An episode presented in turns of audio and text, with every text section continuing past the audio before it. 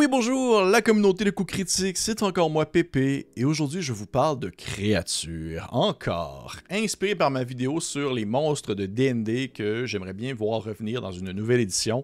J'ai commencé à me replonger dans le folklore international en visitant certaines bestioles, légendes ou créatures issues de la cryptozoologie. Il y a vraiment des belles inspirations à aller chercher, et c'est vraiment sur cette optique-là que je débute cette série de quelques vidéos, seulement quelques capsules, dans lesquelles je partage certaines créatures de différents folklores en prenant des zones géographiques assez larges et je vous explique de manière globale en quoi ces dites bestioles-là pourraient être intéressantes à implanter dans vos parties, que ce soit pour le mythe complet ou seulement un segment de celui-ci. Et je vais ratisser large. Pourquoi? Pour la simple et bonne raison que je ne peux pas faire 34 vidéos sur le sujet, j'aurais peur de m'éloigner de l'objectif principal de la chaîne, donc ne le prenez pas mal si je ne parle pas de la créature de votre canton précis.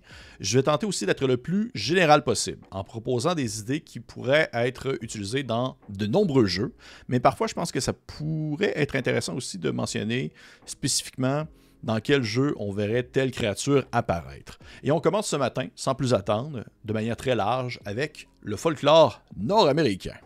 Le premier sujet dont je vous parle aujourd'hui est le Mothman, ou communément appelé l'homme papillon. C'est dans le folklore de la Virginie occidentale qu'on le retrouve. Le Mothman est une créature humanoïde qui aurait été vue dans la région de Point Pleasant entre novembre 1966 et décembre 1967.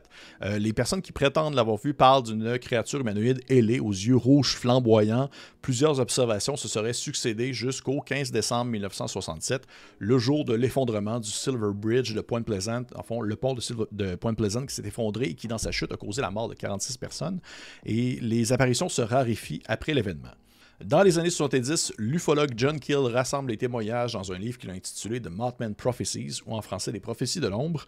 Il y a un film, je crois, avec Richard Gere là-dessus. Et euh, il affirme dans l'ouvrage que le Mothman est une créature d'un autre monde, dont la fonction principale serait d'avertir de l'arrivée d'une catastrophe imminente, faisant ainsi référence à l'effondrement du, pont de Silver Bridge. Et je pense que c'est vraiment cet aspect-là qui est intéressant à aller exploiter pour l'inclure dans une partie médiévale fantastique.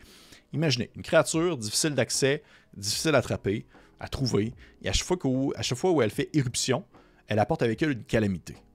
Peut-être que c'est un avertissement, mais pour l'instant, les joueurs ne le savent pas encore.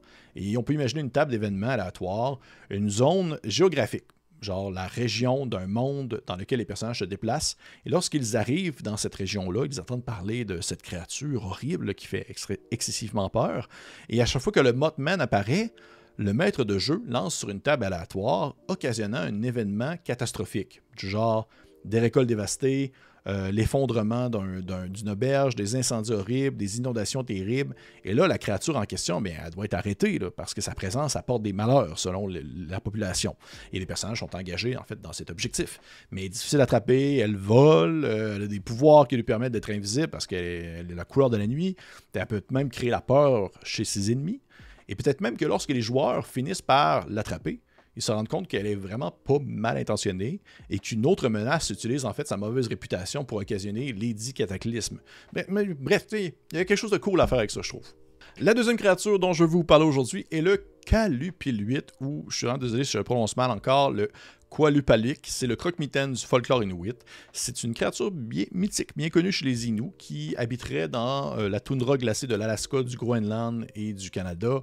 C'est une créature marine typiquement décrite comme des monstres mi-poissons, mi-humains, avec des longs ongles puis de la peau verte et gluante. Le Qualupelic est reconnaissable en fait à l'étrange son qu'il va produire lorsqu'il va gratter le rebord de la glace à l'aide de ses, de ses longs ongles pour attirer et hypnotiser les enfants sur le rebord de l'eau pour les attraper parce que oui, ce monstre se nourrit exclusivement d'enfants, ce qui lui permettrait de garder sa peau lisse et ses cheveux doux, euh, qui va attraper les enfants, les mettre dans, son, dans une espèce de capine située dans son dos pour ensuite sauter dans l'eau et nager sans difficulté avec les mains libres. Je dois vous avouer que je serais semi à l'aise de jouer plusieurs parties sur une créature qui va exclusivement attaquer les enfants. Euh, peut-être que je changerais peut-être un peu ça ou j'ajusterais à ce moment-là. Mais il y a quelque chose de foncièrement efficace dans le concept de ce monstre-là qui me fait penser justement au hack dans Donjon Dragon. Et je trouve que c'est cool d'utiliser cette idée-là dans des parties de bas niveau ou dans des jeux qui ont une approche plus réaliste parce que, bien, de un, des créatures qui vont utiliser leur environnement à leur avantage, des monstres qui peuvent non seulement respirer sous l'eau, mais aussi se promener sans problème dans un environnement excessivement froid. Et de deux, des monstres intelligents. J'ai toujours aimé les créatures semi-humaines qui peuvent faire preuve d'une certaine ruse pour confondre leur ennemi. on peut imaginer une créature sous la glace qui peut émettre un son qui va charmer les enfants pour attirer, vers l'eau glaciale. Il y a vraiment, il y a quelque chose de vraiment cool là-dedans, dans le Qualupiluit, et j'aurais vraiment le goût de l'utiliser dans une game moderne d'investigation dans le nord du Canada, genre Call of Toulouse, je sais pas, il y a vraiment quelque chose à faire avec ça. Le troisième monstre que je veux aborder avec vous aujourd'hui est le Kanoti Tsunti, ou la tête volante, dans les légendes iroquoises. C'est un esprit cannibale qui, comme son nom l'indique, est une tête sans corps, qui flotte dans les airs, aux yeux d'un rouge de braise, aux longs cheveux entremêlés, et qui va tenter de manger les gens qui vont croiser sa route. Il y a plusieurs versions sur l'origine en fait de la légende, dont l'une d'entre elles, ce serait en fait la suite d'un meurtre violent, au cours duquel la tête démembrée de la victime aurait euh, se serait en fait levé dans les airs et recommencé à vouloir mordre les gens autour d'elle pour venger sa mort tragique. Dans les légendes, la créature n'est pas invincible. On parle entre autres de l'histoire d'une veuve qui aurait fait preuve de ruse en donnant à manger à une tête volante du charbon ardent, la tuant ainsi sur le coup. Dans le jeu de rôle sur table, je pense que n'importe quelle partie qui va encore une fois se dérouler dans, des bas niveaux ou dans une partie plus réaliste, euh, le concept d'une tête flottante qui va euh, poursuivre ses victimes pour les manger, je trouve que c'est vraiment troublant, c'est disturbing, ça va vraiment faire son effet. J'imagine transposer ça dans un contexte contexte où c'est une guerre, des têtes des vaincus vont se détacher des corps pour aller se venger sur leur attaquant, ou même pourquoi pas dans une mise en contexte encore plus euh, investigation, dans laquelle les gens vont être retrouvés à moitié dévorés, puis on se rend compte que la créature derrière les meurtres n'est pas un simple cannibale, mais bien quelque chose de plus, parce que elle a été capable d'avoir accès à des, victimes qui étaient dans des endroits qui n'auraient pas pu être atteints par des gens normaux. Euh, par exemple, un appartement vraiment haut, barré de l'intérieur avec seulement une petite fenêtre ouverte où la, où la tête aurait pu rentrer pour aller attaquer euh, sa proie. Et de pouvoir la tuer aussi avec la ruse, je trouve ça, je trouve ça le fun, euh, d'avoir d'autres options que juste taper dessus, de lui faire manger par exemple quelque chose, euh, dans le fond pour, pour, mettre fin à ses jours. Ça permet des fois aux joueurs de faire preuve d'un peu plus d'initiative et d'aller chercher d'autres solutions que simplement la force brute pour euh, abattre un ennemi. Fait que ouais, Kennedy Stunty, tête volante des légendes iroquoises, je trouve ça cool aussi. La quatrième légende que je voulais aborder avec vous aujourd'hui est le Slide Rock Balter. C'est vraiment une créature bizarre des légendes des bûcherons d'Amérique du Nord du 19e et 20e siècle. Euh, on dit qu'il vivrait dans les montagnes du Colorado, uniquement dans des montagnes dont la pente, le flanc de montagne est supérieur à 45 degrés. Il a une gigantesque tête, des petits yeux, une grosse, grosse bouche. On dirait une grosse baleine. Euh, c'est vraiment drôle d'une même. Sa queue se termine par une nageoire comme celle d'un dauphin mais avec d'énormes crochets. Puis dans le fond, il est accroché après le flanc de la montagne. Et une fois qu'il a repéré sa proie, il va lever sa queue pour relâcher son emprise. Puis avec l'effet de gravité, il va commencer à dévaler la pente, puis il va laisser échapper de la graisse sur le bord de sa bouche pour pouvoir accélérer, puis il va augmenter sa vitesse de son énorme corps pour avaler ses victimes. Et avec la vitesse, eh bien, il va remonter jusqu'à une prochaine pente pour se réaccrocher avec euh, les crochets de, sa queue, puis il va attendre de nouveau pour une prochaine victime éventuelle. Ok, c'est complètement fou. C'est complètement fou, j'en reviens pas encore de cette bestiole-là, mais en même temps, c'est pourquoi je trouve l'idée aussi vraiment intéressante. Quelques illustrations de la créature lui donnent l'air d'un genre de poisson-pierre, un animal de fond marin qui est connu pour rester immobile dans le fond de l'eau, lui donnant justement l'apparence d'une roche. Et je pense que c'est là-dessus que je trouve que ça serait intéressant d'exploiter l'idée. J'ai même l'impression que ça pourrait être utilisé pour des parties, des groupes de joueurs de haut niveau, parce que la bestiole est gigantesque, et elle doit pas être comme facile à battre d'un claquement de doigts.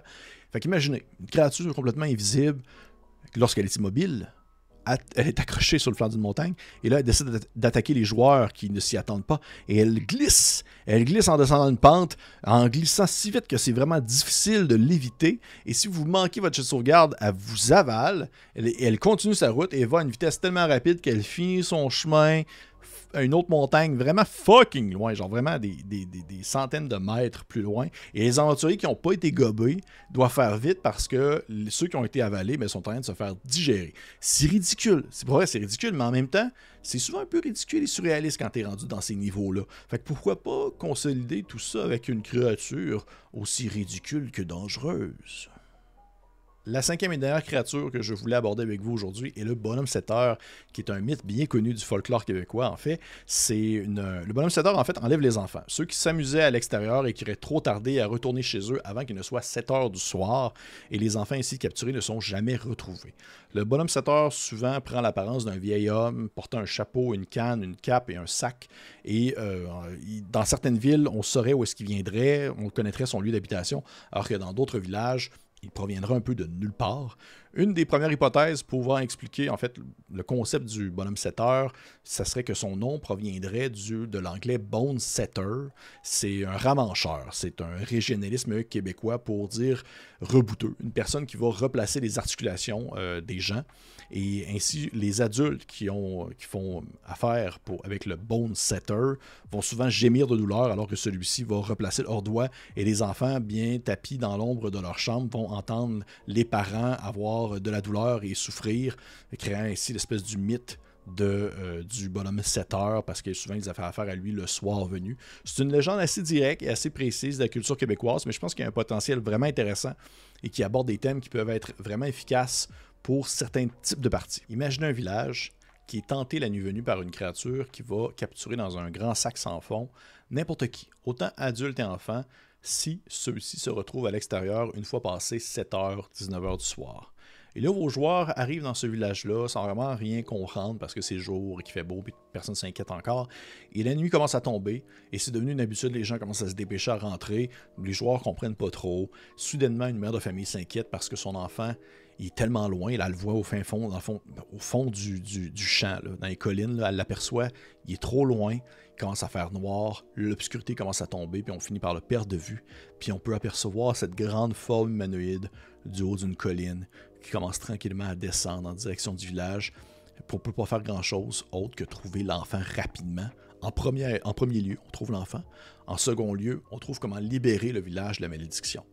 Et je trouve ça cool. Des créatures humanoïdes qui sont, sans être omnipotentes, peuvent se déplacer tels des esprits qui prennent des apparences bien physiques avec lesquels on peut peut-être échanger, mais qui sont, on va dire, destinés à un, seul travail, attraper des personnes dans un grand sac sans fond, puis qu'on peut pas non plus les combattre de manière naturelle.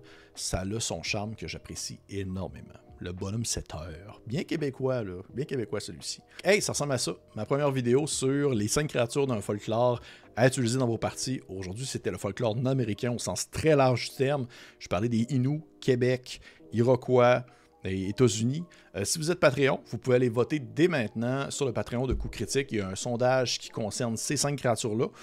Je demande en fait aux gens euh, de choisir laquelle que vous aimeriez voir mettre à l'écrit de manière à ce qu'elle puisse être utilisée dans vos parties de jeu de rôle. Mettre ça au propre en français en, mettant des pouvoirs, des caractéristiques peut-être selon le système, on ne sait pas trop encore. Et ensuite, elle va être disponible pour nos Patreons. D'ici là, je vais explorer d'autres folklores en proposant cinq autres créatures selon des zones géographiques précises en provenant de différents endroits et en espérant que vous ayez trouvé ça ben, à la nuit intéressant ou peut-être même aussi stimulant. Je vous invite à commenter, liker, partager. Et pour les autres, on se dit à la prochaine frousse.